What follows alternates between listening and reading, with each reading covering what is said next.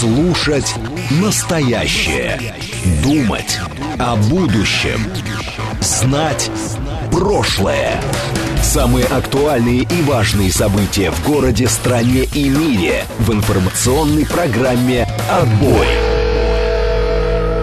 Ваше мнение очень важно для нас. Пожалуйста, оставайтесь на линии. «Отбой». Программа предназначена для слушателей старше 16 лет. 18.07 в Москве. Сегодня 31 октября, вторник. Это радиостанция «Говорит Москва». В эфире программа «Отбой». Меня зовут Георгий Бабаян. Всем добрый вечер. Напомню, давайте вам наши координаты. СМС-портал 925-48-94-8. Телеграмм «Говорит МСК». Бот. Звоните по номеру 7373-94-8. Код 495. Также у нас идет прямая трансляция на нашем YouTube-канале «Говорит Москва». Заходим туда, ставим, как у нас принято, лайк авансом. То есть, как только зашли, сразу поставили лайк. Это не оценка того, что вы уже просмотрели, а это потенциальная оценка того, что вы бы хотели увидеть. Вы же всегда хотите увидеть что-то хорошее. Ну, поэтому надо заранее поставить лайк. Вот такая вот странная логика, но, тем не менее, она у нас э, работает на нашем YouTube-канале. Там есть чат, туда можете писать ваши сообщения, если хотите. Друг с другом общайтесь. Я его тоже читаю. Ну и э, залетайте, если вам удобнее, в ВКонтакте или в Телеграм-канал «Радио говорит МСК» латиницей в одно слово. А, значит, он, что у нас по пробкам? Давайте посмотрим. Кстати, на удивление, что-то последние два дня город вообще не стоит. Город летает. Я не знаю, с чем это связано, какая-то аномалия. Ну, видимо, порой и нет объяснения процессам некоторым. Да, 6 баллов пробок, к 7 будет 7, это будет пиковое значение. Главное, что к 8 упадет уже сразу аж на 2 балла, до 5. Ну, в общем, короче, город не стоит. Так, Волгоград сила, пишет Нокс, Олег пишет туман. А, у нас туман сейчас, да, в городе? И, так это же наоборот должно как-то не разгружать пробки их создавать, а их нет, понимаете? Так, э, программа «Бой» в эфире приветствую, пишет Виталий Филин. Э, дети на каникулах, вот и летает все, каникулы многие уехали. А, вы связываете это с каникулами. Угу. Может быть. Не знаю, я, кстати, не задумывался по поводу каникулов. Может быть, это и связано как-то. Ну ладно, едем и едем, да, ловим момент называется, и слава богу. Что у нас с вами есть эм, для того, чтобы обсудить? Ну, на самом деле темы э, такие не сильно отличающиеся от вчера, э, потому что они в, просто в развитии находятся. Глобально это, конечно, ну, плюс-минус одна и та же тема, да, это все последствия той заварушки, которая у нас э, имеет место на Ближнем Востоке, и вот она э, перекинулась, собственно, на нас. Я думаю, все в курсе того, что происходило в Дагестане, какая-то самая натуральная дичь. По-другому я и не знаю, как это все охарактеризовать. Когда я за этим за всем наблюдал в прямом эфире, ну, тогда, когда это все происходило, да, бешеная толпа людей, которые нанесли, кстати говоря, вот появилась информация, аэропорту ущерб на 285 миллионов рублей. На секундочку, это немало. И вот вся, значит, эта бешеная толпа бегает по аэропорту, э, ищет евреев, заглядывает в двигатели самолетов в поиске.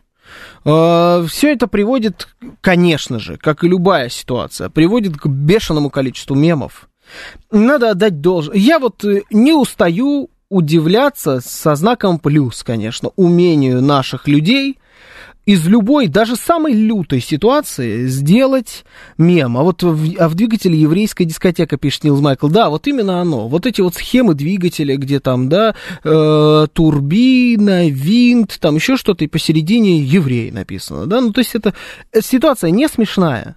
Мемы, ну, просто уржаться. Они очень смешные, на мой взгляд. И вот это вот наша, наша, на мой взгляд, суперсила. Мы умеем вот так посмеяться над чем угодно. Но так, по факту, конечно, совершенно не смешно. А, и вот они, значит, забегают в этот аэропорт, э, чинят там свои беспорядки, залезают в эти двигатели, смотрят, ищут, никого не находят, все, звучат все эти выкрики, потом вот этого мужика-врача нашли, да, все эти ролики, значит, облетели. А, да я думаю, что, в принципе, ну, полмира они точно облетели. А по какому каналу был прямой эфир, пишет Сергей Люблино. Я не имею в виду, что это что кто-то транслировал. Я имею в виду, что я следил там по новостям, по телеграммам, и там скидывали разные новые ролики в тот момент, когда это все и происходило. Я это имел в виду, когда говорил про э, прямой эфир. У меня было сразу, знаете, вот в моменте несколько главных впечатлений от этого от всего. Первое мое впечатление было, это, конечно, что пошло по трубам. И рано или поздно оно должно было пойти. Вот это было, я честно говорю, вот прям, я в тот момент еще, знаете, не обдумывал, не обмозговывал первые мысли, которые приходили мне в голову.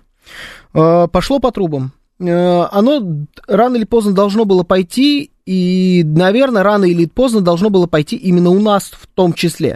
То есть мы видели Турцию, мы видели эту, э, там, все эти выступления Эрдогана на какое-то невероятное количество людей, безумное абсолютно. Мы видели Лондон, Париж, тоже толпы. Это рано или поздно должно было дойти и до нас. Оно дошло э, в отвратительной форме. Не в том масштабе, давайте по-честному, не в том масштабе, но дошло. А, в более мерзком формате. Хотя кто, кто знает, знаете, громить Старбаксы, кидать по, в посольство коктейли Молотова, рисовать какие-то звезды, это тоже так себе формат. Ну, короче, дотекло да, через все эти трубы и до нас. Второе мое впечатление от всего этого было, а почему ничего не происходит в ответ? Где э, люди, которые бьют дубинками и винтят на этих кадрах. Это было мое второе впечатление. Я не мог понять, почему этих людей, э, с этими людьми никто не борется. Почему, оказывается, у нас в столице республики можно спокойно э, толпой в 200 где-то с лишним человек заходить на территорию аэропорта, стратегического объекта и делать там все, что угодно. Это тот самый аэропорт, да, я вот просто вам напомню, в, э, при входе в который вас, вам выворачивают карманы, просвечивают все сумки, э, смотрят, чтобы, не дай бог, не тот миллиметраж, э, или как это, я не знаю, ну, в общем, жидкость в определенном количестве, чтобы у вас была с собой. Никаких, не дай бог, колющих, режущих, а, отдельный регламент там на детское питание, и вся вот эта проверка, а, учитывая, что это Махачкала, значит, региональный аэропорт, скорее всего, вас заставит снять ботинки, чтобы вы еще, вот, не дай бог, что-нибудь в ботинках не пронесли. Это вот то самое, тот самый объект, да, то есть вот обычные люди, не толпой, они ботинки снимают и ремни, и по 20 тысяч раз туда-сюда ходят. А у меня детскую игрушку у ребенка, вот сейчас я летал, просвечивали детскую игрушку. Ребенку недостаточно было с детской игрушкой Мишка, розовый маленький Мишка. Э, недостаточно было ребенку с этим Мишкой через арку пройти. Нужно было довести ребенка до истерики, посадить эту Мишку, чтобы его увезли в черную какую-то трубу, и там обязательно просветили. Ну, то есть вот обычный человек, он Мишку отдает и ремень снимает. Но если вас 200 человек, вы разъяренная толпа, вы, в принципе, можете спокойно зайти на территорию, поломать ворота, э, заскочить, покрутить винт самолета, заглянуть вовнутрь, не дай бог, там никто не заныкался, и творить вообще, в принципе, все, что хотите. И никто вам ничего за это не сделает. Я не видел в итоге э, сцен, как э, их всех дубинками усмиряют, этих людей. Я этих сцен не видел. Я видел только заявление, что все, кто участвовал, будут найдены, потому что на территории аэропорта есть видеонаблюдение. Да ладно! Видеонаблюдение есть на территории аэропорта. Серьезно? Они как типа не знали об этом. Или мы все не знали. Это ништяк, что там есть видеонаблюдение? Скажу, спасибо. Знаете, в принципе, в принципе, и на этом спасибо. То есть видеонаблюдение есть, не муляжи. Отлично. Знаю одного человека, который тоже любит вот эти камеры повсюду поставить. Э, почему-то он сразу в голову пришел. Это было мое второе впечатление от этого от всего. Третье мое впечатление было, это что к сожалению, э, виноваты в этой ситуации, на мой взгляд, вот в таком градусе кипения. Мы сейчас с вами поговорим о том, кто это начал, как они это начали, кто воспользовался ситуацией и так далее. Но мы же с вами говорим о всплесках э, э, антисемитских настроений. Это именно оно. Это всплески антисемитизма. Слава богу, ситу, ситу, ситу, а, Смотри-ка, у нас сегодня такой был, да, ситуационные всплески, слава богу. А, но, тем не менее, это они. А, и я подумал, а кто в этом в первую очередь виноват? И, честно говоря, мой вывод был вот э, э, неоднозначным. Я думаю, что в Израиле меня тоже заклеймили, в принципе, за тот вывод, который я сделал. Вот это было мои три э, главных мысли на тот момент. Э, давайте попробуем разобраться. Вы, когда вот наблюдали за этой картиной, какие мысли вам в голову пришли? И как вы, вам кажется, э, как можно было бы это предотвратить? Как такие вещи нужно пресекать. СМС-портал 925-48-94-8, Телеграмм говорит Москобот, звоните 7373-94-8, код 495. Слушаю вас, здравствуйте, добрый вечер. Здравствуйте. Анатолий из Москвы. Да, здравствуйте, Анатолий. Я так же, как и вы, наблюдал э, по телеграм-каналу вот эту всю ситуацию, когда она там происходила. И я могу ответить на часть ваших вопросов, почему, к примеру, Э, сотрудники полиции не принимали никаких действий, когда толпа сначала пошла к отелю, разгромила отель, потом пошла в аэропорт. Потому что, во-первых, э, большинство этой толпы это родственники, часть сотрудников полиции, условно. А у них э, не принято на своих руку поднимать, потом аукнется очень сильно. И ждали, что все затихнет на стадии то, что они подают к аэропорту, э, та сила полиции, которая там есть, она, скажем так, их немножко утихомирит, объяснит им, что, господа, успокойтесь, вы делаете плохо, это уголовная статья, э, и они разойдутся. Но они не разошлись, они уже были настолько подогреты и после отеля, что там им позволили творить все, что угодно, издеваться над человеком. Э, который потом, по-моему, оказался то ли узбеком, то ли еще кем-то, а не евреем, а они его чуть ли там... Да, да, да, да. Вот. Они настолько были подогреты, что сотрудники полиции уже за свою жизнь бояться начали. И погиб один сотрудник полиции в этой вот беспорядке. И только после того, как сотрудник погиб, туда приехал огромный батальон вот этой их гвардии, который разогнал всю вот эту шелупонь только после э, того, как один из сотрудников получил очень серьезные травмы камнем. Ну, вот. это же, это же ненормально.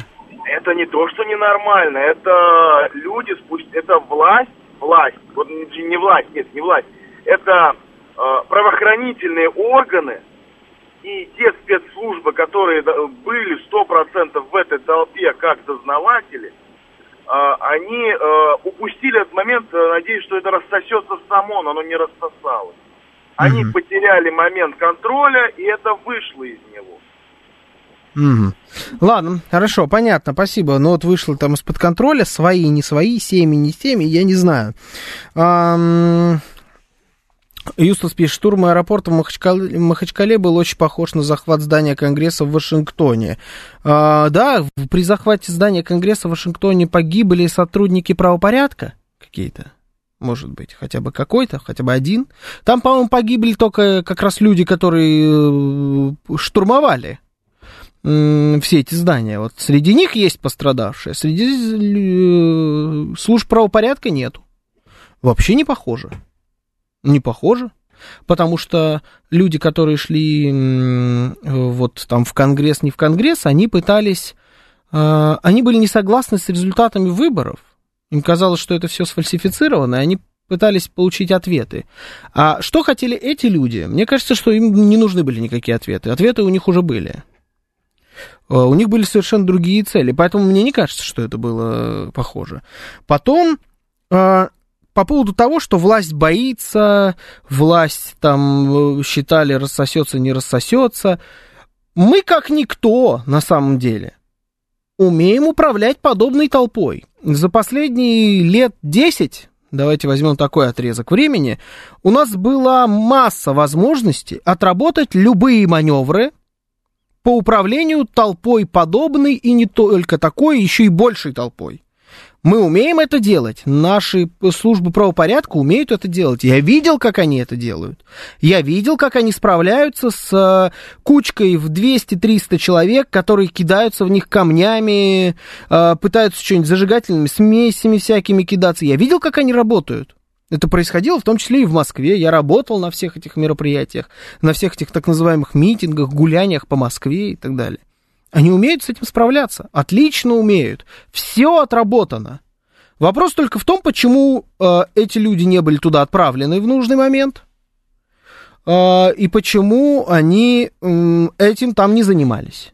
Или почему не научили местных таким образом контролировать толпу, если они, например, не умеют.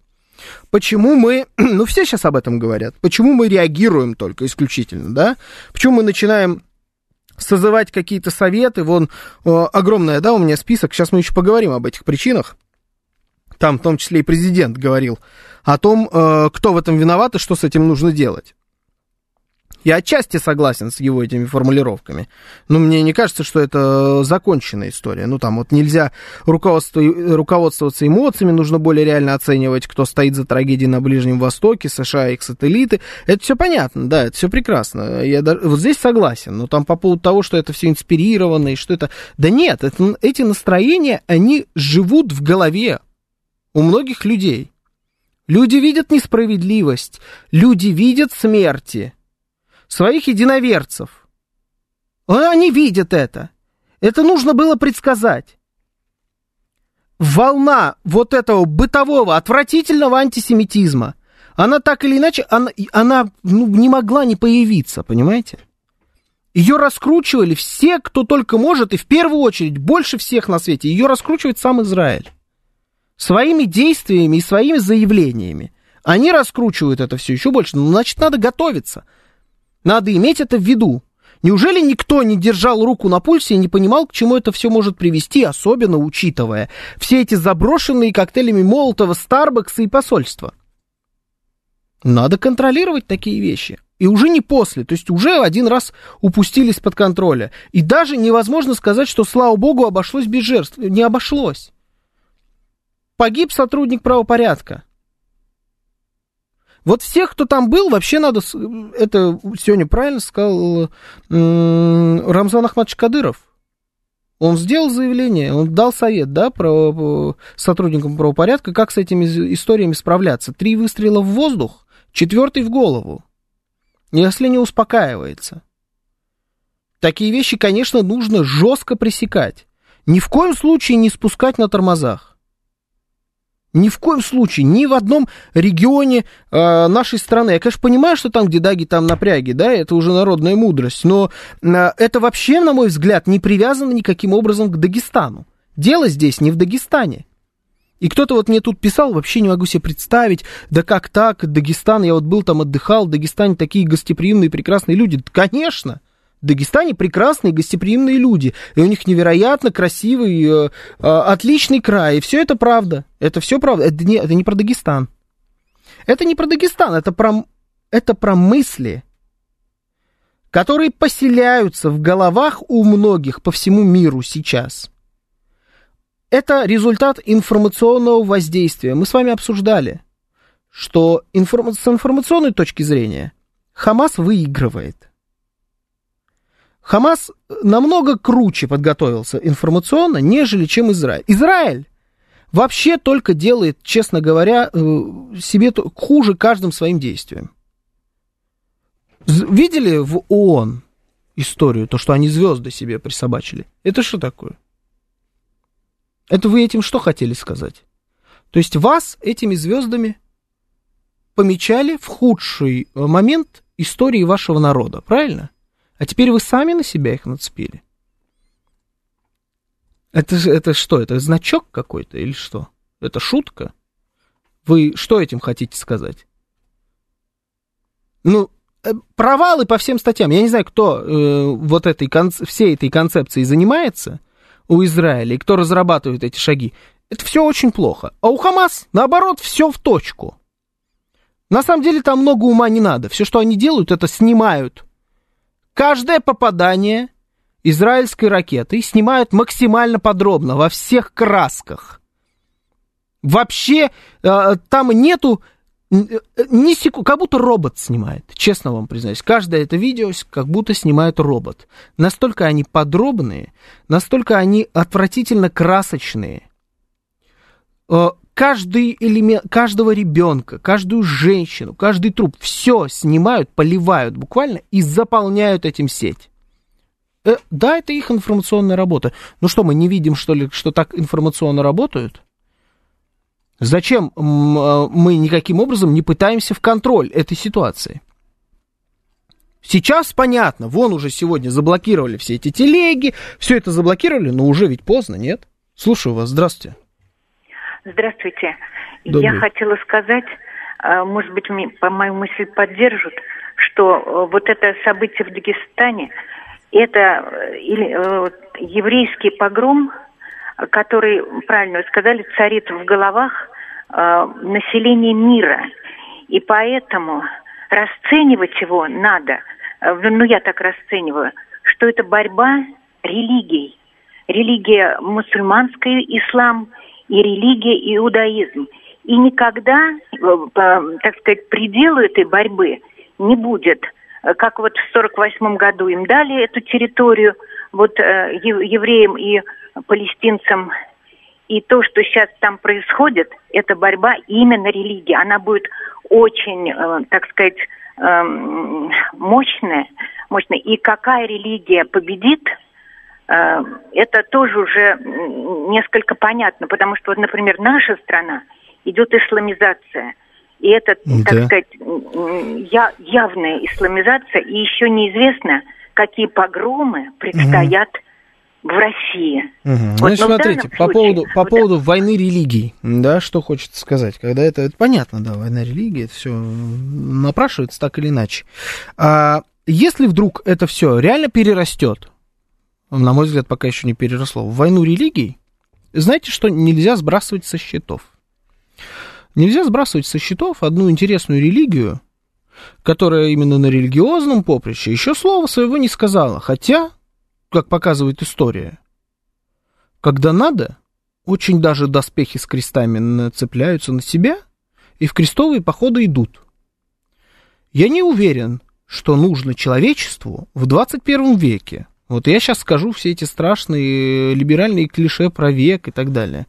А, примерять на себя одеяние времен крестовых походов, арабских завоеваний и так далее. Не надо давать перерастать этому всему в религиозные терки. Не надо поддаваться на эти провокации. Как с одной стороны, я имею в виду со стороны Хамас и всех вот этих их безумных, безумного количества роликов и так далее, а, так и со стороны Израиля, с этими их звездами, которые они нацепляют в ООН, со всеми этими речами про антисемитизм, раздражающими всех и вся налево и направо. Ни в коем случае нельзя на это поддаваться. Это нужно контролировать. Это в интересах нашего государства. У нас в нашей стране живет огромное количество христиан, огромное количество мусульман, огромное количество иудеев, и все живут мирно друг с другом, и это наша главная сила. И понятно, что именно в эту точку сейчас и будут пытаться наносить удары. Надо было предвидеть такие вещи. Не предвидели уже? Хорошо. Пока еще не все потеряно. Значит, вот сейчас надо браться двумя руками за эту ситуацию и ни в коем случае не давать дальше шатать. Сейчас у нас новости, потом продолжим. Слушать настоящее. Думать о будущем. Знать прошлое. Самые актуальные и важные события в городе, стране и мире в информационной программе «Отбой». 18.36 в Москве. Сегодня 31 октября, вторник. Это радиостанция «Говорит Москва». В эфире программа «Отбой». Меня зовут Георгий Бабаян. Всем доброе утро. Тьфу ты, господи, доброе утро. Я не могу никак запомнить, что это вечер, а не утро. Всем добрый вечер. Наши координаты. СМС-портал 925-48-94-8. Телеграмм говорит МСК-бот. Звоните 7373-94-8, код 495. Также идет прямая трансляция на нашем YouTube-канале «Говорит Москва». Заходим туда, ставим лайк обязательно, лайк авансом. Там есть чат, туда можете тоже э, писать ваше сообщение. Сейчас почитаю, что вы там пишете. Э, можете друг друг с другом там общаться, это на самом деле его главная э, фишка. Ну, если неудобен YouTube, пожалуйста, ВКонтакте, телеграм-канал Радио говорит МСК, латиница в одно слово, тоже к вашим услугам. У меня после этих событий мысль взяться за образование местного региона. По-видимому, там плохо с критическим мышлением, если они, как сейчас говорят, поверили украинским каналам. Полтора года с, ним, с ними воюем, еще больше у нас говорят, что нельзя верить фейкам, а люди поверили. И второй момент, надо что-то делать с нашими СМИ. Открываешь наш телеканал, и там в определенном смысле про газовская позиция. Сопровождается это все страшнейшими кадрами оттуда. Э, с покалеченными детьми, стариками. В Дагестане мусульмане, они видят это по своему телевизору, телеграм-каналам, плюс какие-то манипуляторы, да и без критического мышления смесь страшная. Ну, значит, смотрите, э, по поводу нашего телевидения, да, то, о чем вы говорите. Э, эти кадры, ну, это же, это же реально есть. Это же действительно так. Их же не придумали. Эти кадры это не фейки. Понимаете, да? А, поэтому каким-то образом убирать эти кадры из эфира и не показывать их, это тоже, мне кажется, неправильно. А, а вот украинский канал, который типа управлял, да, всей, всей этой толпой, о, вот это вот уже вопрос. Э, ну ведь он только отчасти украинский. Ну, то есть как, он оттуда ведется, или оттуда финансируется даже скорее. По-моему, он просто оттуда финансируется. По-моему, коллеги с Арти там такое какое-то расследование. Я читал вчера, что на самом деле человек, который его ведет, он в Махачкале живет. Он просто э, музыку заказывает оттуда, из Киева. Докатились, называется. Но так-то он про Дагестан. Он дагестанский. Он про Дагестан. Он и называется там «Утро Дагестана». Его, кстати, забанили, этот канал, сегодня. То есть, все-таки вы можете достучаться до Павла Дурова. Я просто, знаете, сколько услышал за вот эти несколько дней возгласов, что «а как мы можем забанить?» телеграм-канал, если это вообще даже и не наша соцсеть. Это же Телеграм. Вы что, забыли? вот эти, знаете, я высказывание видел. Опять, что ли, хотите на, наткнуться, нарваться на Телеграм? А хоть вот не помните, что ли, как опозорились в прошлый раз? Ничего не получится сделать с этим э, Телеграмом. Все получится. Во-первых, с тех пор утекло много воды. С тех пор мы с вами видим, как э, забанены структуры покрупнее, чем Телеграм. Забанены прекрасно. А, аудитория оттуда убежала. Это раз. Два. Учитывая, что сегодня этот канал был забанен. Получается, мы делаем вывод, когда надо, а, достучаться до хозяина Телеграма, до Павла Дурова, человека, у которого, скорее всего, до сих пор есть российский паспорт, который прекрасно владеет русским языком, вы все-таки можете. То есть в какой-то степени это все-таки наш ресурс. Достучаться до него сильно проще, чем до Google. Правильно? И вы в итоге-то достучались. Телеграм-канала нет. Вопрос, почему он работал все это время. С другой стороны, мы же с вами понимаем, что если ты банишь один такой канал, появляется два таких канала. Это их стиль э, ведения э, войны, по факту. Это единственное, что они умеют делать хорошо. Или единственное, где у них есть успехи, прям вот такие настоящие и достаточно регулярные, это в информационном поле. И то даже здесь они начали просаживаться. Если бы не этот канал, Обратите внимание, все последние попытки Украины назад залететь в информационное пространство, в топы новостей, а, создать инфоповод, каким-то образом по, вот, куражиться в информационном пространстве, все было провально. У них ничего не получалось. Вы знали, что у них там какой-то саммит на Мальте проходил тут? На неделе. Вот, то есть в это время они обсуждали, э, у них был мальтийский саммит по обсуждению формулы мира Зеленского. Представляете, да?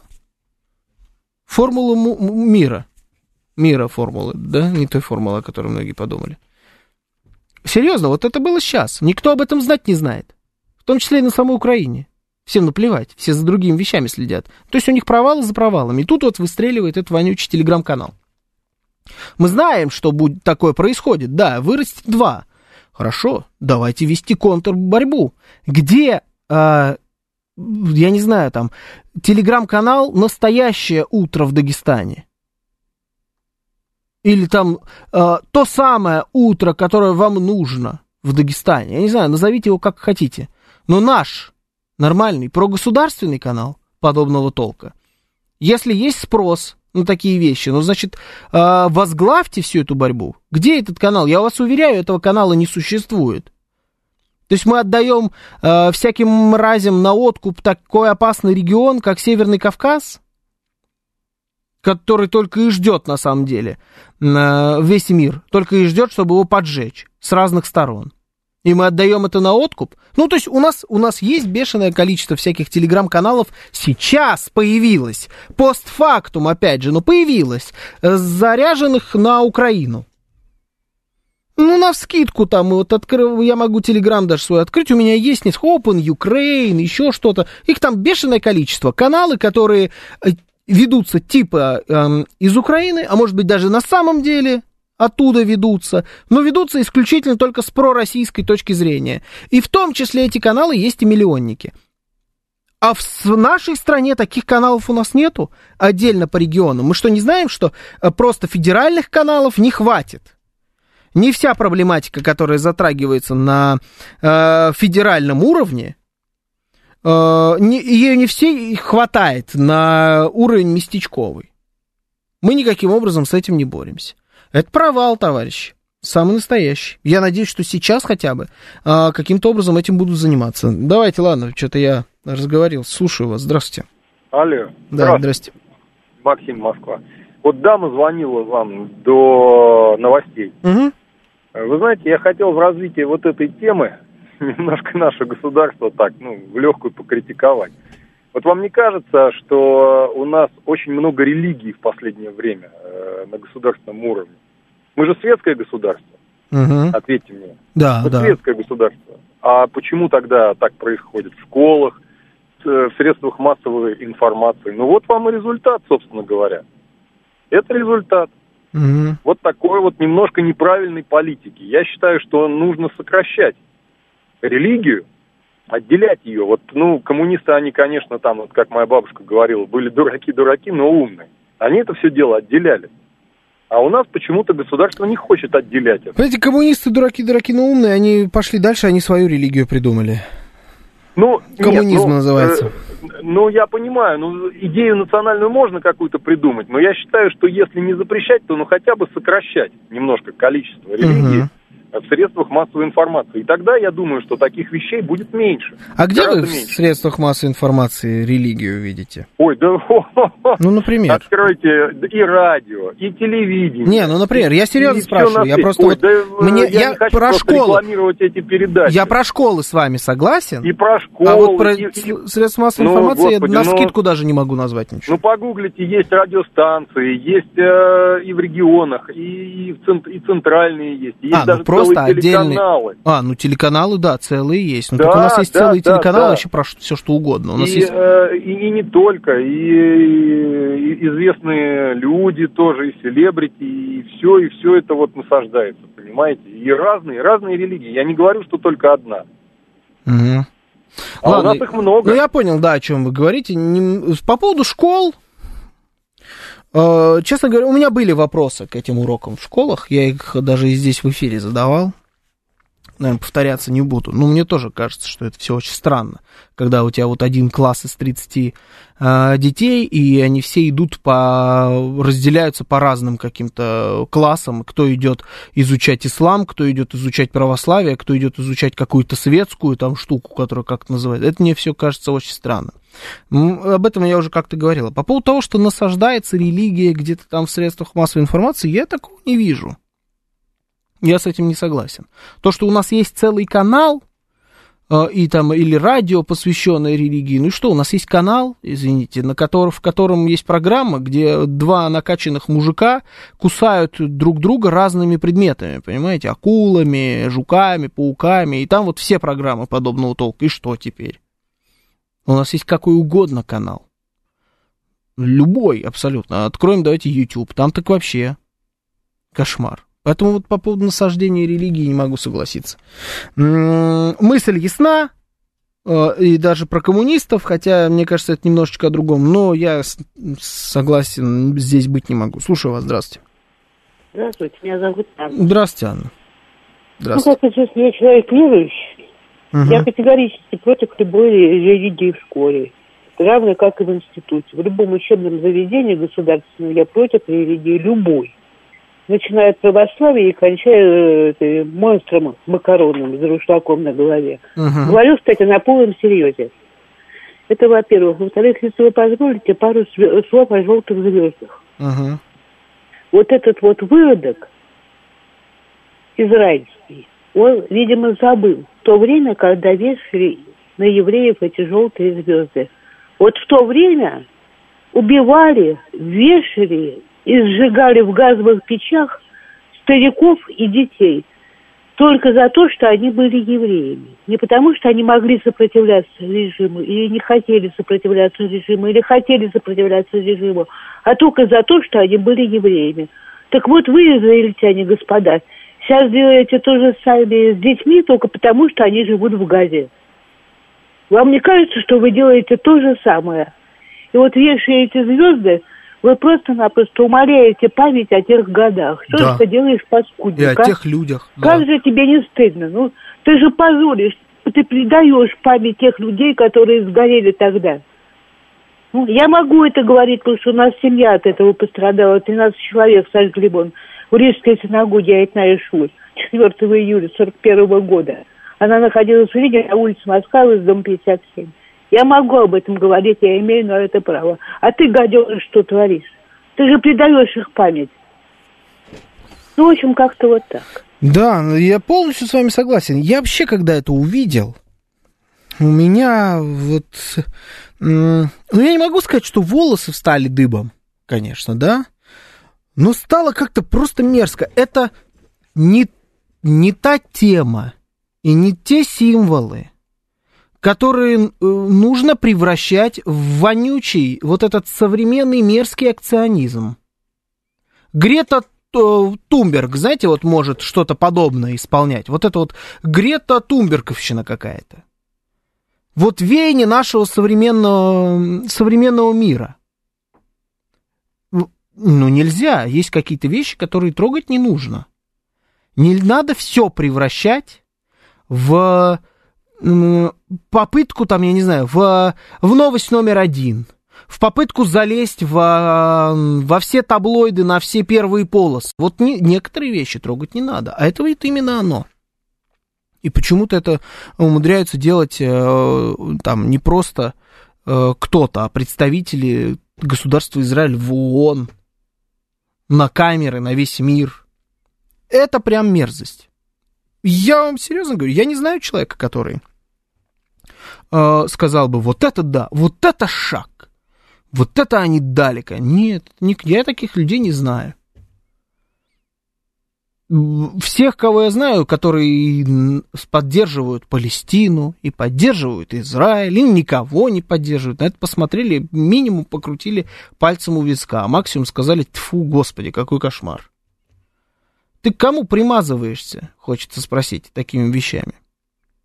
А как ты думаешь, если вот мы э, там спросили бы у человека, который носил э, подобный символ на груди в тот момент, э, когда э, это было, было не твое политическое высказывание, а реальная метка. Если бы ты ему сказал, по какой причине ты нацепил на себя эту желтую звезду, что бы тебе сказал этот человек? Возможно, твой предок. Или предок твоего соседа. Что бы он тебе просто ответил на это? Помните, было э, не первый раз же у нас эти звезды э, появились в информационном пространстве. Вспомните, уже было это недавно относительно, когда у нас был ковид, и когда какие-то идиоты таким образом пытались э, сказать, что вот они там какие-то параллели с QR-кодом провести и так далее, и тоже нацепляли на себя эти звезды. Их тоже тогда все затоптали. Мне кажется, что вот не из того, не из тех вещей делают... э, а, Бероев их надевал. Да, точно, Бероев, да-да-да-да-да. Точно, точно. Не из тех вещей делают э, вот предмет какой-то современной акции. И это относится к целой эпохе того времени. Посмотрите, а, у нас э, Олаф Шольц делает заявление о том, что немецкий народ уже давным-давно, значит, э, расплатился за все э, свои грехи того времени, и нынешние поколения уже никакого отношения к этому не имеют. И вообще надо перестать э, немцам об этом постоянно напоминать. У нас Гитлер это такая шутка. Это интернет-мем. Ти Гитлер, нет Ти Гитлер. Знаете, вот, вот каждый налево и направо называет друг друга Гитлером или нацистом. Если ты с кем-то не согласен, он нацист. Он не твой политический оппонент. Он не, не убийца, там, я не знаю, или не лидер страны, которая находится с тобой в противостоянии. Он всегда нацист. При этом настоящих нацистов это стирает с карты. А настоящие нацисты существуют. Но их никто не замечает. Потому что легче всех назвать нацистами и таким образом под этим запрятать нацистов настоящих. Гитлер пугалка. Теперь у нас будет а, таким же интернет-мемом Холокост? Серьезно? И начнут это евреи? Елки-палки, остановите планету, мне не нравится. Куда это все едет-то? Но мы сейчас все-таки давайте закончим про, э, про Дагестан, про наш. Так, интересно, а еврея, еврей может спросить за звезду? Ну, реально еврей, у которого дед и бабушка были там. Есть же такие, пишет Панк 13. А, ну, я надеюсь, что спросят, потому что это дичь. Это самая натуральная дичь. А я вообще не мог подумать, что среди евреев есть такие кровожадные. Эти идиоты до сих пор живут по принципе глаз за глаз, зуб за зуб. А, и везде есть разные люди. И среди одного народа, среди другого народа и так далее. Поэтому вот э, там, идиоты, не идиоты. Везде. Идиотов везде хватает. Мир превращается в какую-то недоработанную компьютерную игру. У меня вообще есть теория, что мы живем в GTA. Э, и, судя по всему, мы живем в GTA не только с точки зрения автомобилей, которые ездят по нашим дорогам. Началось, началось у меня это все с автомобилей. Вот посмотришь на автомобиль, который называется Танк 500, и понимаешь, что это Land Cruiser, но не совсем Land Cruiser. Все как в GTA. Или огромное количество других китайцев. Они вроде похожи на Mercedes и BMW, Toyota, но не Toyota и Mercedes и BMW. Все как там. Потом оказывается, что уровень абсурда всего происходящего, сатиры, которая вот, э, казалось бы, еще вчера была сатирой, это все сейчас происходит здесь, вот. Или э, не нравится GTA, ну, South Park. А некоторые говорят фильм «Идиократия». Знаете, такой тоже вот пророческая, э, пророческая история была. Еще относительно недавно казалась просто тупой комедией. А сегодня кажется, что ну вот это, мы в этом во всем живем. Да, ну, странное время. Интересное, но странное. Слушаю вас. Здравствуйте. Добрый вечер. Добрый вечер. Добрый. Э, создается впечатление, что Ленин был прав, когда писал, что религия опиум для народа. Угу. Вот они себя и ведут, извините меня, как обдолбанные этим опиумом. Спасибо. Ага, ага. Да я говорю еще раз, каждый раз, когда вы будете пытаться сослаться на коммунистов в деле религиозном, вы имеете в виду, что, по сути, все коммунистическое, что выстраивал тот же самый Ленин, это и есть та же самая религия, только в профиль. Это тоже надо иметь в виду. И божества у них просто были немножечко другие. Тот же самый Ленин этим божеством и умудрился стать. А принцип тот же. Поэтому я бы не ссылался на Ленина в данном контексте. Идеократия 100%. Мы проводим реабилитацию и денацификацию. А, коммунисты как нарисовали границы и заложили такую мину, что его давно-давно нужно выкинуть из мавзолея. Я вас умоляю, Виталий Филин, не сегодня. Потом обсудим это, но не сегодня. Слушаю вас, здравствуйте. Добрый вечер. А, добрый вечер, Роман. Да, Приятно добрый. вас слышать, как всегда. Да. Вас. Знаете, вообще не совсем не согласен. Религиозного контекста здесь близко нет Дагестане. Угу. Связано все-таки с другими причинами. Во-первых, может быть, надо все-таки нашей власти э, помочь с повышением уровня жизни. Это первое. В Угу. Дагестане очень много мужчин, которые не женаты, извините. Давайте так говорить, молодые ребята, да, кровь кипит, мясо вкусное, растительность хорошая, знаете. Поэтому девать некуда себя. Поэтому они сидят в этих политических темах, они ищут информацию в ненужных каналах. А когда на- находится хоть один какой-нибудь э, провокатор, и моментально зажигается. Вот и все. Причина основная это. Вот я сейчас с друзьями своими разговаривал с Израиля, да, много друзей в Аждоте живут, Элате живут, э, в Ариэле живут. Я у них всех спрашиваю, ребят, а когда вот будет чек, когда вот э, выровняется счет, какое он должен быть соотношение? Полторы тысячи невинно убитых из- израильтян, восемь тысяч уби- убитых ми- мирных палестинцев. Сколько нужно вам, чтобы вы остановились? Ага. Что говорят? Вы правильно сказали насчет звезды. А самое главное, вообще-то звезда, это должна была как минимум быть на лацкане у какого-нибудь палестинского представителя. Потому что сейчас немножко, ну, они не в те ворота играют, вы правильно говорите. А что говорят-то по поводу соотношений?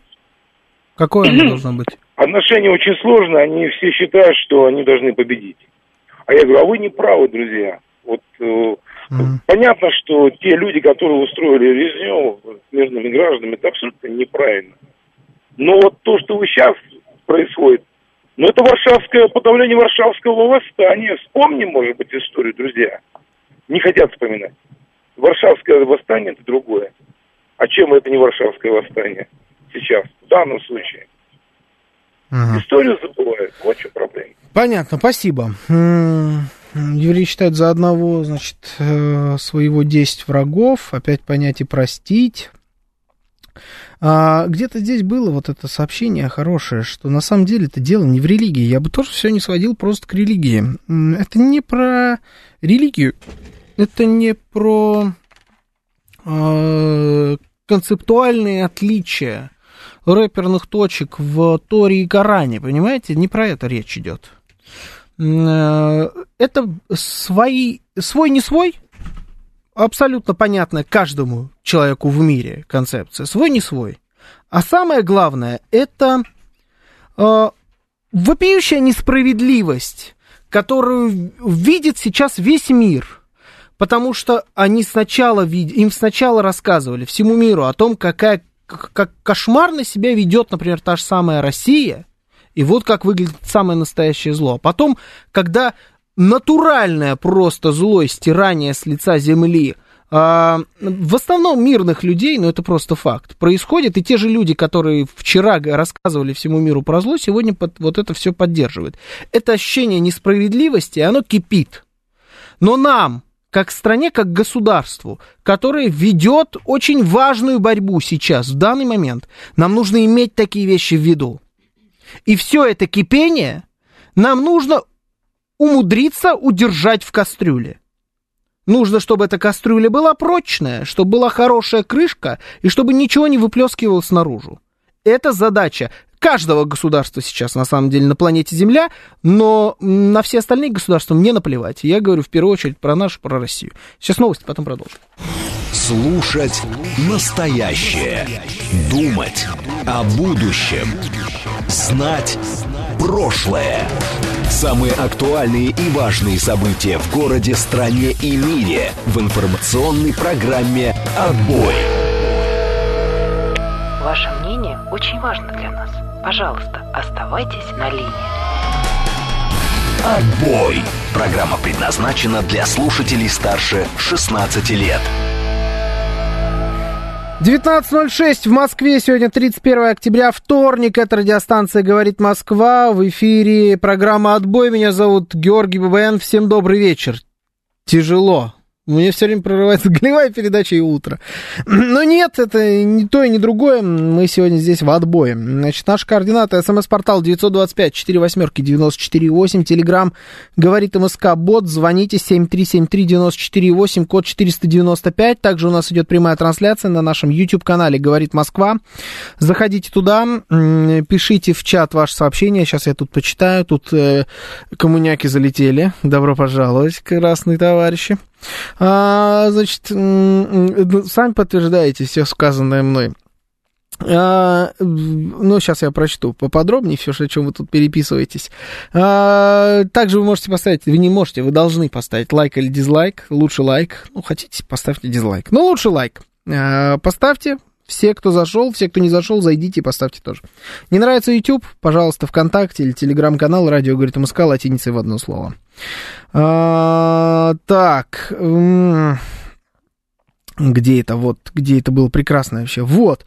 Ну, на Ленина, пишет Константин Ру, э, Русанов. Да ты кто такой? Ленин, это имя, а ты никто и звать никак. А как будто я противопоставлял себя Ленину, господи ты, боже мой, какой кошмар. О, боже мой, Георгий, а чем тебе не нравятся идеи коммунизма и социализма? Я, главное, ничего не сказал про идеи коммунизма и социализма. Я просто сказал про то, что это была точно такая же религия. Мне кажется, религия это слово не ругательное. То, что вот вас сейчас это все задело очень сильно, кстати говоря, подтверждает, по-моему, все мной сказанные слова. А, и Ленин такой молодой, пишет Виталий Фили. Да-да-да. Владимир ворвался в чатик. Да, Владимир может позвонить нам, если хочет. Так, а ведь первые, кто призывал за мир во всем мире, и были коммунисты, пишет Игорь Маслов. Да-да-да. А, здравствуйте, Георгий, пишет 386 э, Израиль ради поддержки Америки и нацистов на Украине в борьбе с Россией обозначил цену своей трагической истории во время Второй мировой войны. Больше нет уважения. Мне кажется, что искренне забыть подобные вещи, вехи в истории своей собственной, э, их нельзя в угоду тем или иным политическим историям э, современности. То есть вот ты не можешь просто взять и в момент отказаться от каких-то своих исторических принципов или принципов, которые связаны с твоим прошлым, просто потому что сейчас это вот так требует политика. Особенно, когда речь идет о таких вещах, которые происходили э, там, с, 30, с конца 30-х, э, или там вообще, в принципе, с 30-х по середину 40-х годов э, прошлого столетия. Поэтому ровно ничего подобного с Израилем не происходило раньше. А сейчас мы с вами видим, что прошло определенное количество времени с Второй мировой войны. И она ушла в такое... Она начала переходить в такое прошлое, когда про, не, про нее можно забывать.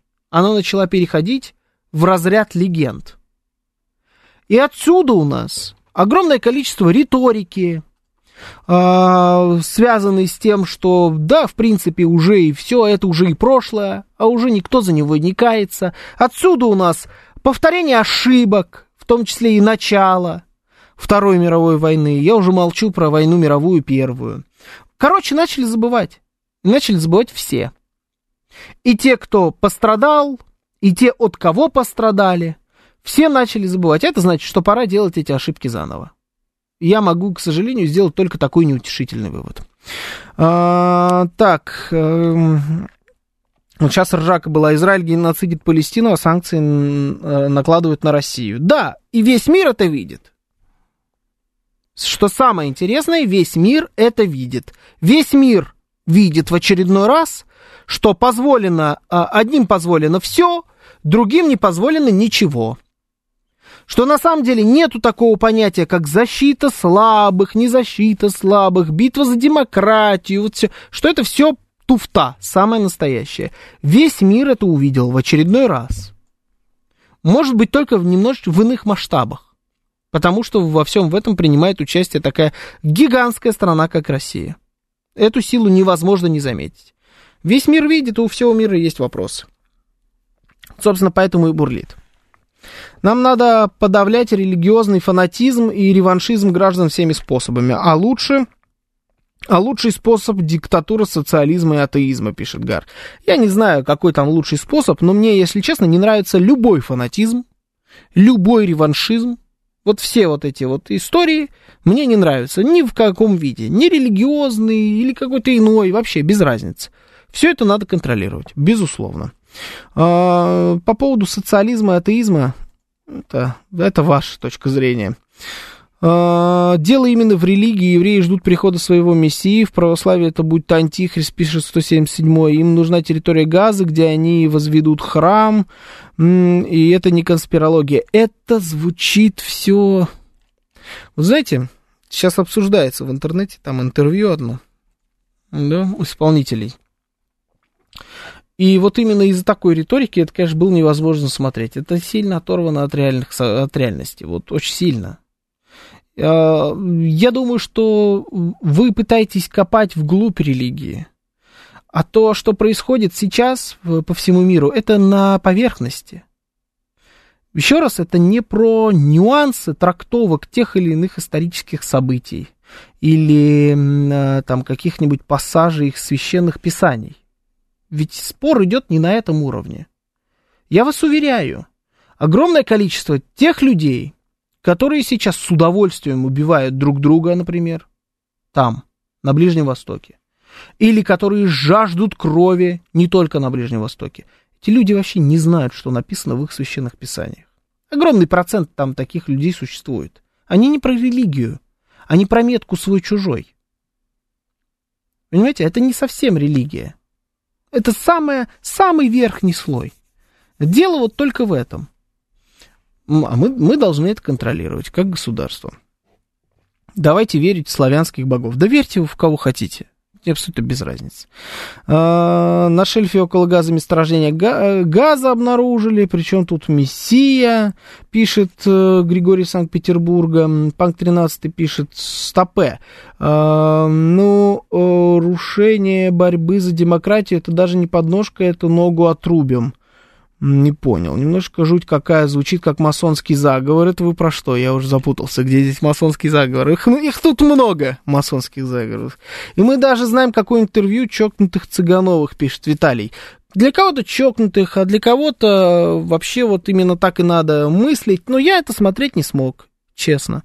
Во-первых, потому что забавно, как видеть, как эм, вот эти вот либеральные товарищи, такие как иноагент э, Юрий Дудь, выбирают себе в интервью, интервьюируемых гостей их передач э, именно таких гостей.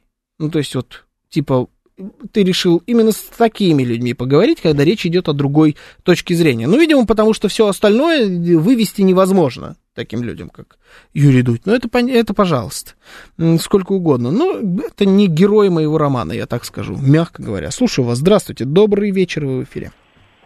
Да, добрый вечер, Угар-Анархист. Здравствуйте. Позвольте все-таки с вами таки поспорить.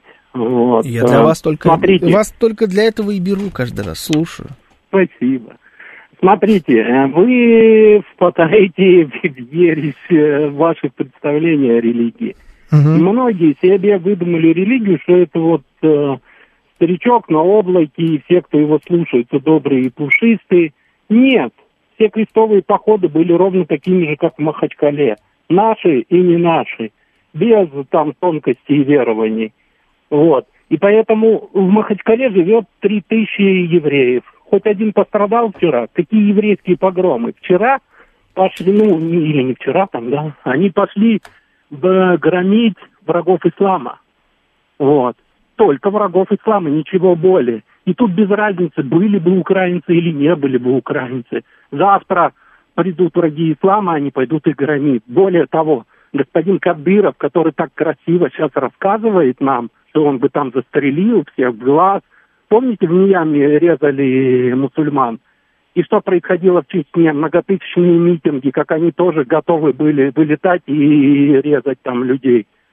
Понимаете, э, если вы, у вас гангрена, а вы хотите в отцапике чистить, у вас гангрена, у вас гниение, у вас люди наелись религии уже по самой не балуйся. Люди хотят восстановить бассейн Москва, люди хотят э, закончить это все а вы поставили котлы религии на печки, помешиваете без конца и говорите, ну не дай бог, сейчас он взорвется, надо же это как-то это все удержать, снимите котлы, уберите религию. Ну, потому что если вы этого не сделаете, вас ждет религиозная Третья мировая вообще. Просто будут все со всеми. И христиане впрягутся, и мусульмане впрягутся, и те, про кого вы говорили, цыгановы. Ведь они же образцовые православные господин Осипов, который воспитывает в Духовной Академии э, православных попов, говорит ровно те же слова. Он ровно говорит, что украинцы нам не братья, украинцы нам не близкие, украинцы нам вообще из чади ада, и что мы ведем святую э, религиозную войну с дьяволом сейчас. Это вот Цыгановы, это, это вот Бог. Это Бог. Вот в этом интервью Дудя через Цыганова говорил Бог. Угу. Почему мы этого не услышали, не поняли? Все верующие такие, все боги такие. Вот это все, вот вам, мне тоже три часа было больно, прям больно. физически больно. Мгм. Но вот он Бог, вы на него посмотрите, взгляните ему в глаза и поймите, что если вы хотите вот это играть в религии котлы кипящие, Да. вот так и будет. Это вот понятно, мысль. А, Я не считаю, что это какой-то бог, не бог, это радикальное крыло. Это тот момент, когда это из э, религии, из верования в Бога превращается в одержимость, на мой взгляд. Я ничего против ни одной из религий не имею и знаю, больше знаю людей а, адекватных, верующих в Бога, нежели чем вот э, таких радикальных, а, упоротых. Я говорю о любой религии вообще в принципе. Э, на мой взгляд, задача государства держать баланс. Э, То, что бассейн э, место храма Христа Спасителя, на мой взгляд, это не баланс. Это перегиб в одну из сторон.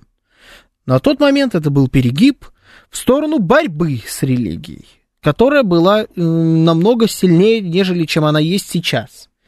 В моем понимании, современное российское государство держит баланс. Э, По крайней мере, держало. До сегодняшнего дня в том числе. В моем понимании это так. Пока баланс есть. Но перегиб в любую из сторон – это большущая проблема.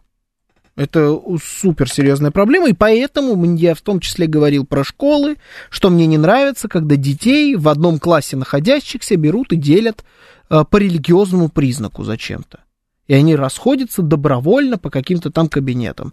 Зачем прям в школе делить людей на мусульман и православных, на, там, я не знаю, на э, буддистов, еще кого-то. Я вот искренне не понимал, прям возмущался.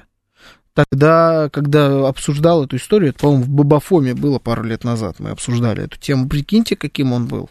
Два года назад этот прекрасный Бабафом. Баланс — это хрупкость, пишет Панк 13, безусловно, да. Но по-другому никак. Иначе ты сваливаешься в какую-то из сторон. И там не хрупко, там очень уверенно. Но ты уже свалился. Понимаете, да? Баланс это очень хрупко. Ну, и мы говорим, понимаете, не о, о том, как мешки таскать. Мы говорим о том, как управлять э, такой, таким государством, как Россия. Это всегда очень хрупко и всегда очень тяжело. Всегда так было, всегда так будет. То же самое абсолютно управлять таким государством, как э, Соединенные Штаты Америки. У них, что ли, какая-то другая ситуация в этом смысле? Нет, у них не такая. Это точно то же самое. Только они еще себе пару религий придумали. Прямо в процессе. Вот мы говорили с вами про э, коммунизм, да, а у них там это все немножечко переросло в что-то другое. У них там теперь появился расизм, а точнее его отрицание полное. И история с э, вот этим вот инклюзивностью, э, равенством всех э, на свете, кроме белых мужчин, почему-то это обычно так выглядит, все эти трансгендеры и прочее нечто. У них вот появилась просто еще одна религия, по факту. Потому что это точно такое же верование. И оно точно так же делит там людей на своих, не своих. У них тоже, тоже есть эти проблемы. Но пока стоит государство под названием Соединенные Штаты Америки, значит баланс каким-то образом держится. И у нас, на мой взгляд, пока держится. Но такие инциденты, как произошли в Дагестане, могут этот баланс нарушить. А, храм восстановили, это хорошо, но постройте таких бассейнов штук 10, и народ успокоится, пишет Игорь Маслов. Да, да, обязательно. Народу вообще не нужен никакой бассейн. Особенно на Кропоткинской. Я вообще сейчас бы посмотрел бы, как на в том месте был бы бассейн. Там абсолютно точно был бы жилой комплекс, а точнее клубный дом. Если вдруг там был бы не храм. Это был бы такой жилой комплекс или клубный дом, что мама не горюй. Прикиньте вид на реку, на Кремль, куда ни глянь, везде видок. М-м, бассейн людям не нужен. Там вон, чуть по набережной проезжаешь, на, в сторону парка культуры. И вот тебе открытый бассейн. Чайка называется. Я что-то не слышал, что это супер какое-то невероятно популярное в Москве место. Популярное, но не настолько. Им нужен не бассейн. Этим людям нужен разрушенный в очередной раз храм. Нельзя допускать таких вещей. Хватит, отстаньте, все. Не надо рушить храмы и строить вместо них бассейны. Мы уже один раз туда сходили, а потом еле вернулись, понимаете? Мы пытаемся каким-то образом держать баланс. Хотите быть атеистом, будьте. Хотите быть э, христианином, будьте христианином. Не надо гнуть вот это вот все в свою сторону. Ой, кошмар. Комплекс с видом на храм Христа Спасителя. Да, только на плакатах, если. Там чайка есть рядом, вот пишет Миш Николаев. Опять же, да, именно так. На аудитории ходит по лезвию статьи об оскорблении чувств верующих, слушать бесплатно, без регистрации СМС. Да, тут, понимаете, вот, к сожалению, все, что сейчас происходит, э, и э, с точки зрения религии, с точки зрения э, расцвета антисемитизма по всему миру, это, к сожалению, история, которая, видно, живет где-то внутри, в людях, просто изначально. Вот оно везде, все у нас есть. Вот нам очень хочется. Вот они же вылезли, все эти люди, понимаете? Вот у нас в том же самом чате на Ютьюбе. Зайдите, посмотрите, что они пишут, да? Про там коммунистов. Вот они вдруг, вот сегодня ты едешь с этим человеком в метро рядом или в пробке стоишь. А, вы, может быть, слушаете там одну радиостанцию, слушаете одну и ту же музыку, носите кроссовки одной и той же фирмы. Но оказывается, что он супер радикальный коммунист. И он с того ни с сего может взять и начать мне, мне сейчас доказывать, что я не ровня Ленину. Понимаете, да? Это же абсурд. Это же абсолютно всем э, очевидная вещь, что причем здесь э, Георгий Бабаян и Ленин.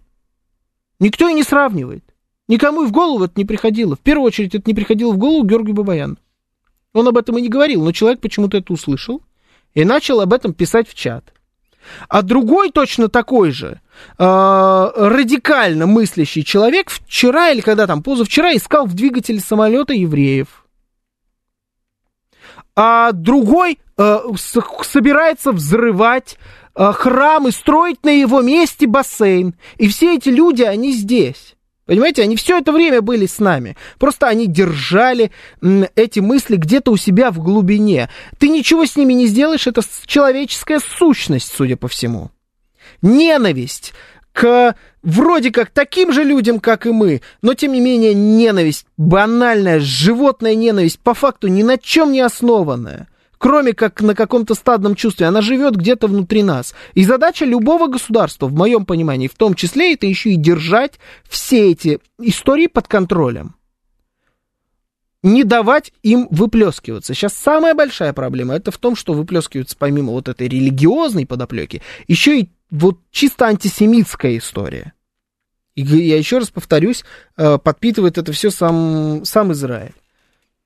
Как только могут, так и, и подпитывают. Маркс, Ленин, Энгельс и Бабаян. О, компания. Была, была бы кошмар какой, господи. Какой, какой ужас. Слушаю вас. Здра... Здравствуйте, добрый вечер. Вы в эфире. Алло.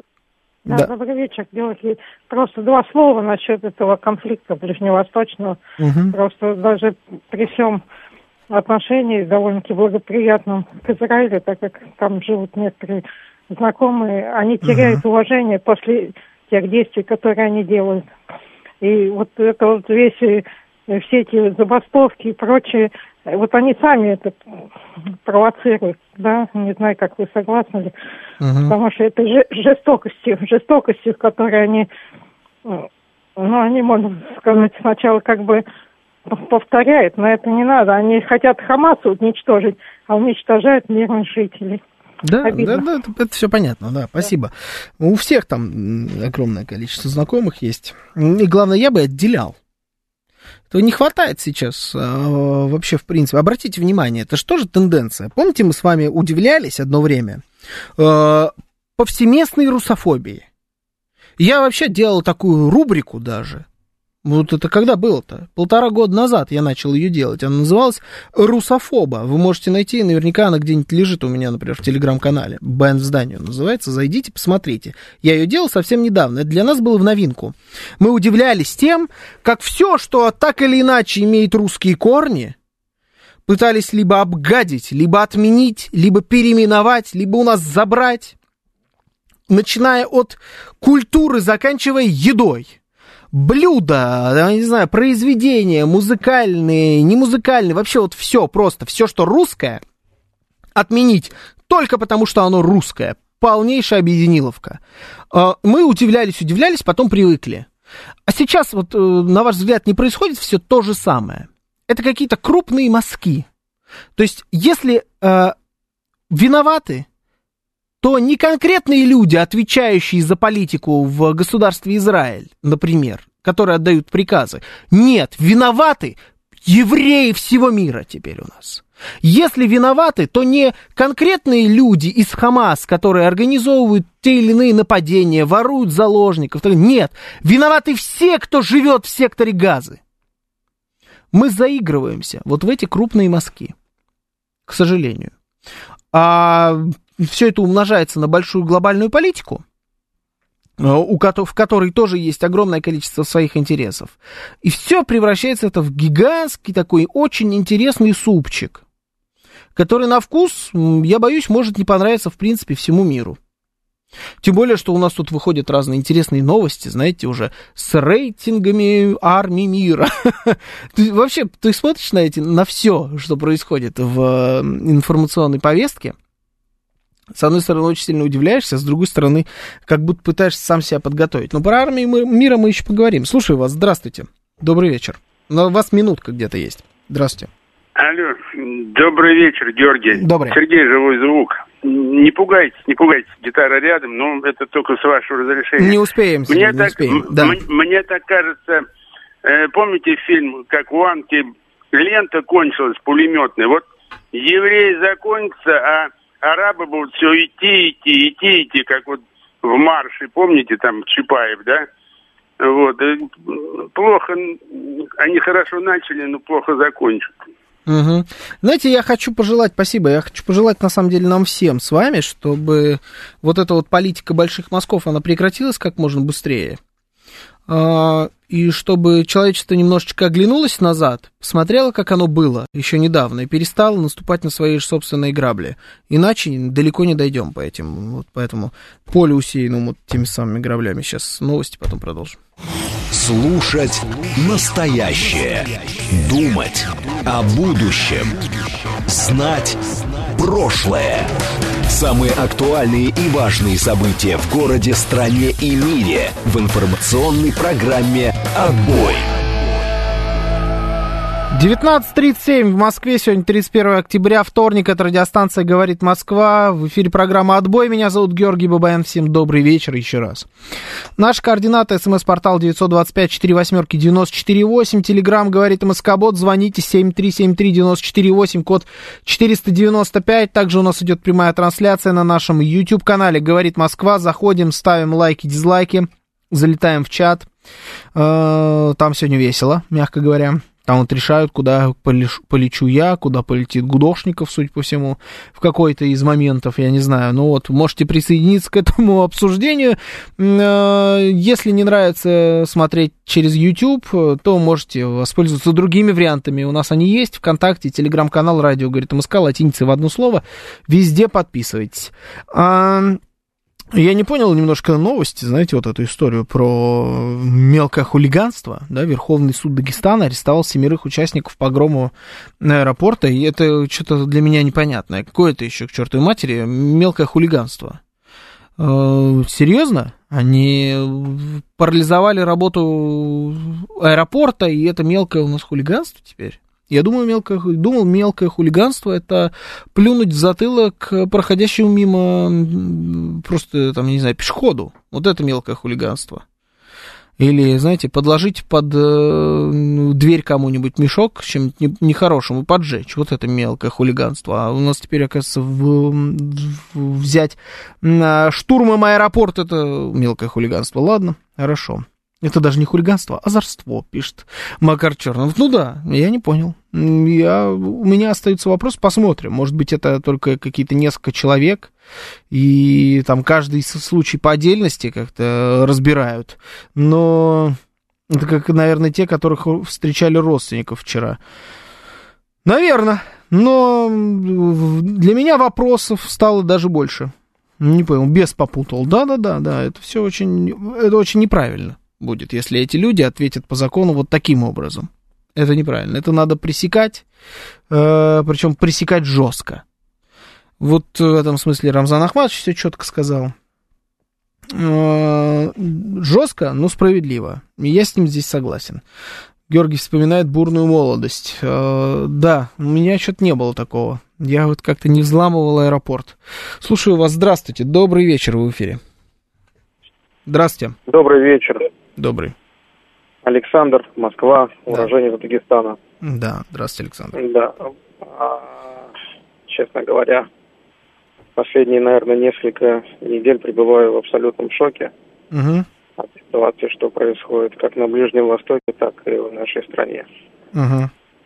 Все мое окружение, весь мой реал, мои родственники, мои ближайшие люди, с которыми неоднократно мы приламливали хлеб, Да. относятся ко всем трем монотеистическим религиям. Угу. И православные, и иудеи, и христиане. И с одной стороны, я испытываю стыд за своих земляков, а я считаю, Дагестан это своя земля, я там родился, прожил, и только последние 15 лет живу в Москве. Логично. С всё. другой стороны, я испытываю гордость за своих дагестанцев. Объясню почему. Потому что на всю многомиллионную республику... Нашлось всего нашлось 200 с лишним человек. все- всего нашлось, да, ну там полторы тысячи дебилов. Угу. Извините, я их не могу по-другому никак хар- характеризовать. Угу. И я вот что хочу ну, попросить или передать всем слушателям радио «Говорит Москва». Выдыхайте, очнитесь, придите в себя. Не делайте поспешных выводов. Помните, что у нас всех одна страна. Она разная, она прекрасная, она замечательная. А когда я попутешествовал по нашему земному шарику, я могу абсолютно точно сказать, что у нас, если не самая лучшая, то одна из лучших стран. Спасибо. Это все, что я хотел сказать. Спасибо. А Я думаю, что эта нота подходит для того, чтобы эту тему на ней завершить. Потому что, лучше, мне кажется, уже и не сказать а, про это, про все. Давайте немножко отвлечем, отвлечемся. У нас так сегодня много было философского. Размышляли, возмущались и так далее. Давайте немножко отвлечемся. На мой взгляд, это даже, ну, в принципе, новость-то веселая. Потому что она меня навела на мысли. Честно я вам признаюсь, сейчас я ее найду. Это новость о том, что э, появился некий рейтинг. Где же эта история-то, господи, с этим рейтингом? Появился рейтинг э, в одном из изданий американских. Рейтинг армии мира. Я почему-то не могу найти, где у меня эта история. И там Россия этот рейтинг возглавила. Э, Россия была названа самой мощной, значит, армией мира, самой сильной э, на планете Земля. На втором месте был то ли Штаты, то ли Китай. В общем, Китай и Штаты это второе и третье место. Я не помню, кто точно. Слушайте, не могу найти я эту новость. Пр- Представляете? А, вот, есть, все. Армия мира возглавила рейтинг сильнейших армий мира в исследовании, значит, US News and World Report. На второй и третьей строчках расположились американские и китайские вооруженные силы. Аутсайдерами оказались эстонцы, Сингапур и Люксембург. Что, конечно, не... э, Да, ну, это бы не был секрет ни для кого. Там, по-моему, э, эти, как его, э, ВСУ, ну, Украина, они, по-моему, на шестой строчке. А Я когда увидел вот эту историю с рейтингом, а, я вдруг понял, что это первый раз на самом деле в моей жизни, когда я слышу про настоящий рейтинг армий. Потому что раньше, всегда, когда говорили первая армия мира, вторая армия мира, это все было как будто вот только в наших думах, что ли. Вот просто мы сами как-то сопоставляли. Ну, эти по-любому номер один, потому что у них вон базы по всему миру. У нас вон сколько ракет. Ну, мы, наверное, все-таки номер два. Номер три кто? Ну, наверное, китайцы. Посмотрите, сколько их там человек. Я никогда не слышал ни про какие рейтинги. Мы все время вот как-то подгоняли. А тут появился на самом деле рейтинг.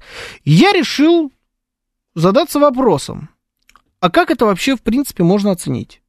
По каким параметрам выбирают самую сильную армию мира?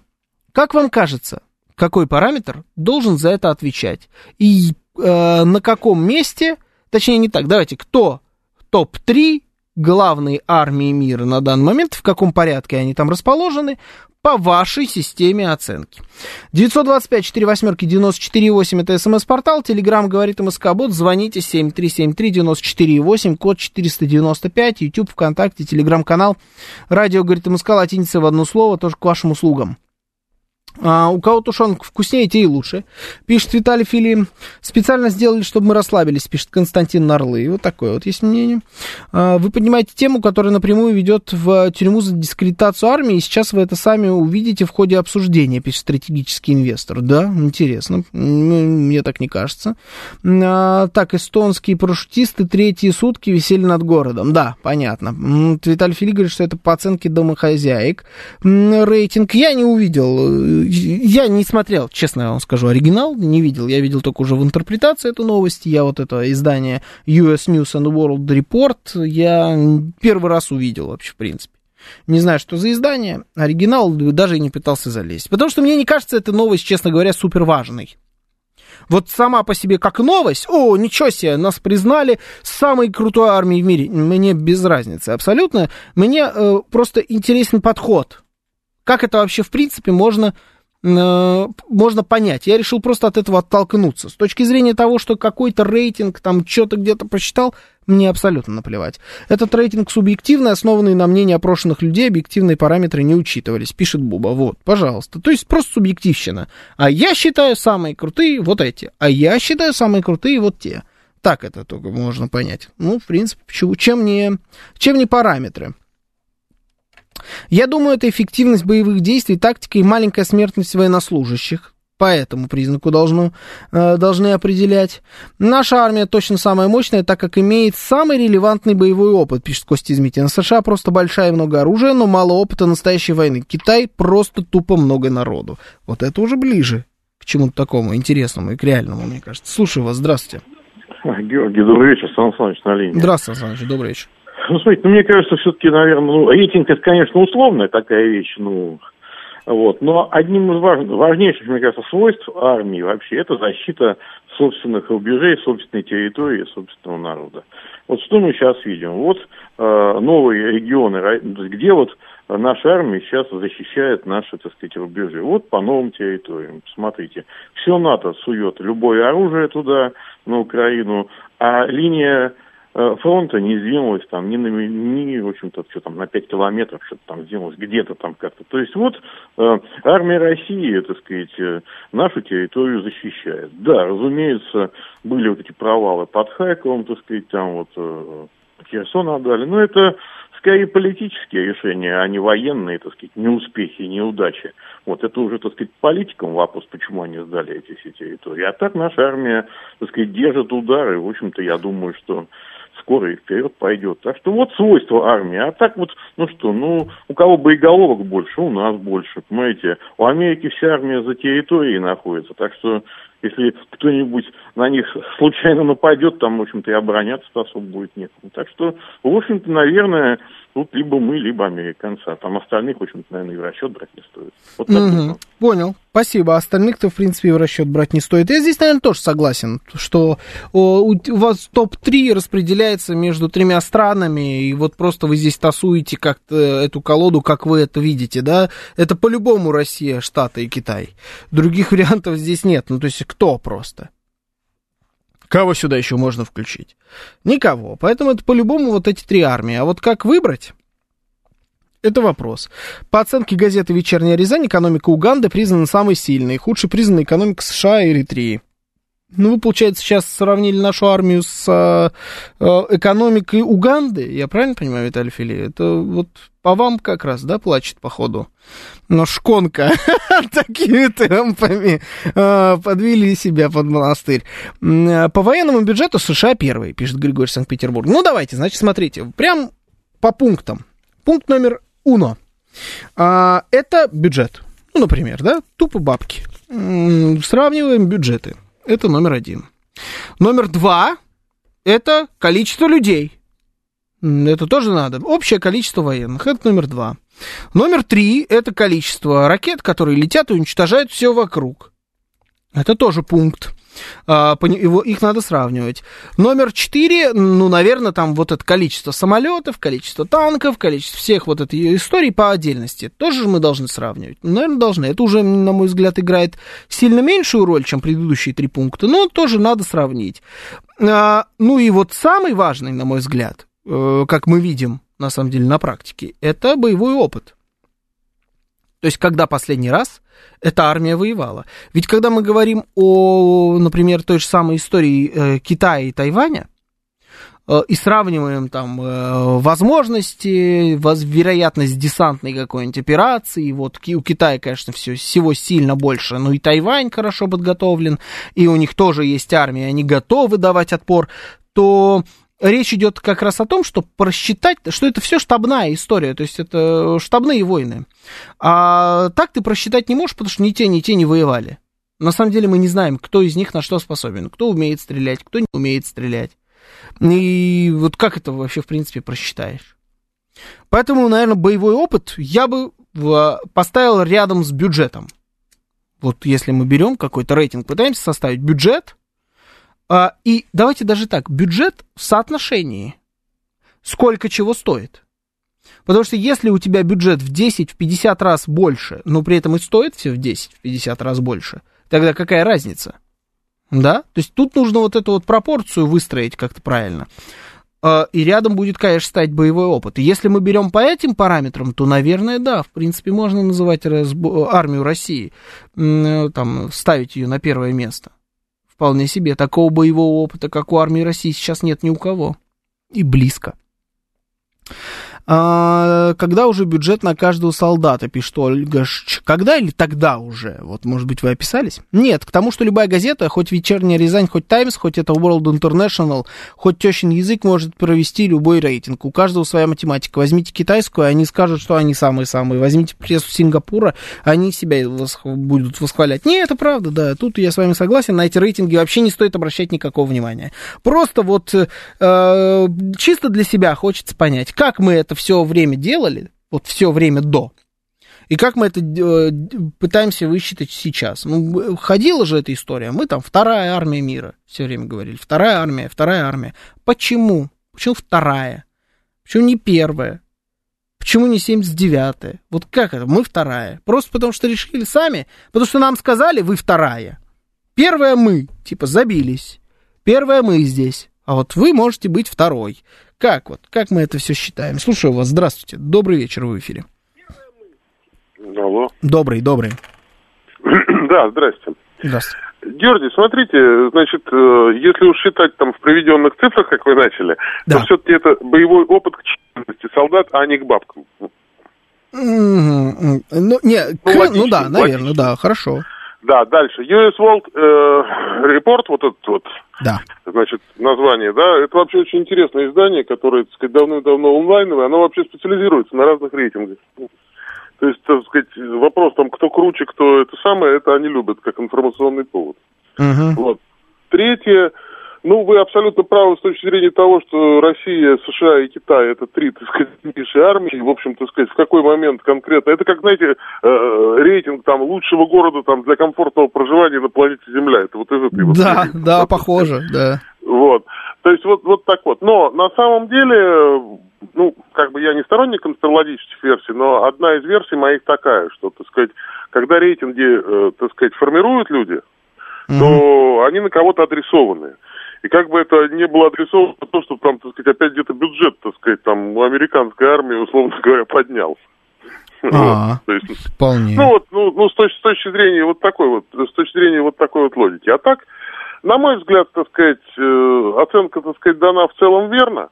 Вот, это раз. И второе, абсолютно правильно, боевой опыт. Но у нас, еще раз говорю, боевой опыт э, с той численностью людей, которая сегодня есть. И вот это ценно, это большого, дорогого стоит. А с точки зрения бюджета, ой, вы знаете, на самом деле еще там, лет 40 назад я эту тему обсуждал там с, со специалистами, так сказать, да.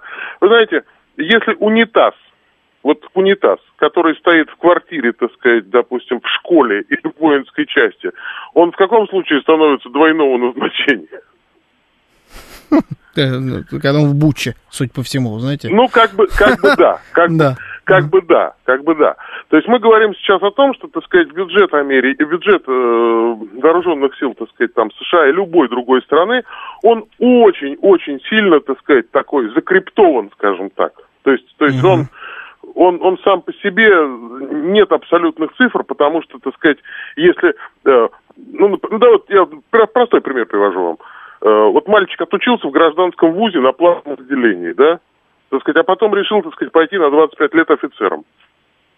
Вот его обучение – это часть, э, так сказать, бюджета, скажем так, часть потраченных денег там, да, а другой мальчик закончил военный институт или военное училище. Угу. Ну вот, вот, вот, вот, вот вплоть до таких вот вещей. Поэтому я в этом вопросе бюджетами оперировать отказываюсь и считаю, что нужно оперировать численностью и фактурой. Понял, понял, спасибо. Ну, вот такая вот есть история. В принципе, да, понятно. Э, понятен подход. А, бюджет тяжело просто посчитать. Я тоже, знаете, вот э, просто, ну, интересно, сколько ты можешь себе позволить потратить. Но важно же, как, как ты эти деньги потратишь. Э, можно любую вещь купить там за 100 рублей, а можно купить за э, 1000 рублей. И, а будет одно и то же. Поэтому вот в этом смысле тяжело посчитать. Но так-то главное, конечно, да, действительно, опыт и количество людей с этим опытом, это правда. А ВСУ говорят, ПВО самое знатное и самое эффективное. Одна баб Галя, одна банка огурцов. Да, это тоже правда. Они тоже любят об этом говорить. Но здесь интересно то, что не мы об этом сказали. Не мы вышли и сказали, вот наша армия самая... Не, а американцы вышли. В этом прикол. Ну, история с тем, что это может подгоняться под какие-нибудь решения, какие-нибудь там бюджеты, вполне себе. Почему нет? Я в это очень даже, очень даже верю. У Барселоны бюджет большой, а толка нет, пишет счастливый Лионель. А, счастливый Лионель. А, поздравляю, во-первых, а во-вторых, не такой уж и большой бюджет у Барселоны, нет там никакого бюджета вообще. Кстати, если уж мы про футбол, да, наверное, единственное реальное, история, как можно сравнить одну армию и другую армию, и какая из них сильнее, это чтобы эти две армии столкнулись друг с другом. Все остальное это вообще домыслы. Вот когда одна армия воюет против другой армии и побеждает, вот это, вот это действительно показатель, вот это действительно рейтинг. Все остальное, все остальное не более чем цифры. Танковый биатлон, пишет Виталий Фили. Да, и вот тут кто-то еще, убер-анархист, по-моему, вспоминал танковый биатлон. Танковый биатлон тоже неплохо. Но надеюсь, что реального рейтинга в ближайшее время мы с вами не узнаем. Давайте вот так. Это была программа «Отбой». Меня зовут Георгий Бабаян. Услышимся с вами завтра в это же время. Сейчас у нас что? Сейчас у нас рубрика «Провиант». Всем счастливо.